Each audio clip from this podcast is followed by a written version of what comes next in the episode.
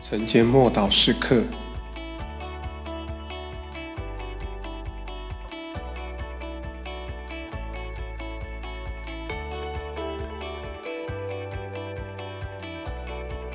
本于信，以至于信。罗马书一章十七节。因为神的意正在这福音上显明出来，这亦是本于性，以至于性。如经上所记，一人必因性得生。我们周遭的环境，包括氛围，其实十分的重要。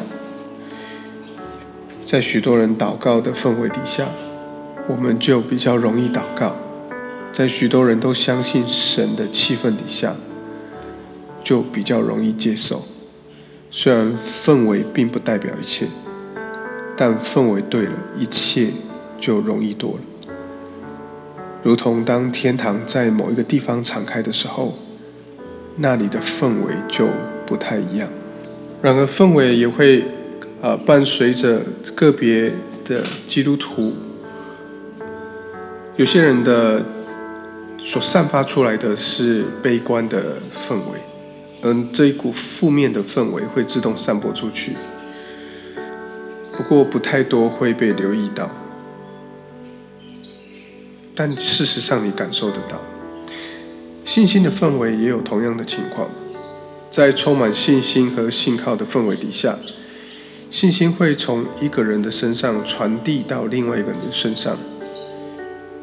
本于信而归于信，一个人的信心能够传递到另外一个人的身上，因此全教会乃至整个区域的氛围、属灵的氛围都会大大的改变。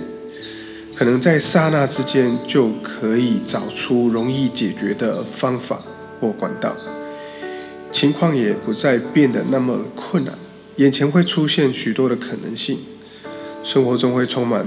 对于改变的期待，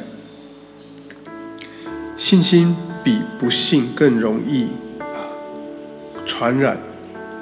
积极的态度自然而然会传递出去一种奋发向上的精神和喜乐的心情。信心的氛围可以说是最美的，但是这不是指着那些肤浅的喜悦，或者是那种平平顺顺安逸的想法。而是一种如同涌泉一般出来涌出来的喜乐与信赖，是一种肯定和把握，如同相信耶稣直到如今仍然掌权。信心的眼睛会帮助我们看见耶稣，知道在他没有任何的难成的事，没有任何的限制，他可以使无变有，使水变酒。他能够将毫不起眼的一切事物变为美好。我们也宣告，今天在你周围就会有人需要体会这种信心的氛围，好让他们的人生可以变得容易一些。我们一起来祷告：主，我感谢你赐给我信心，这个信心是真实的，是显而易见的，而且可以传递给别人。祖国感谢你赐给我信心的氛围。我愿我的生命、我的家人、我的教会、我的城市都被信心的氛围所包围。奉主耶稣基督的名祷告。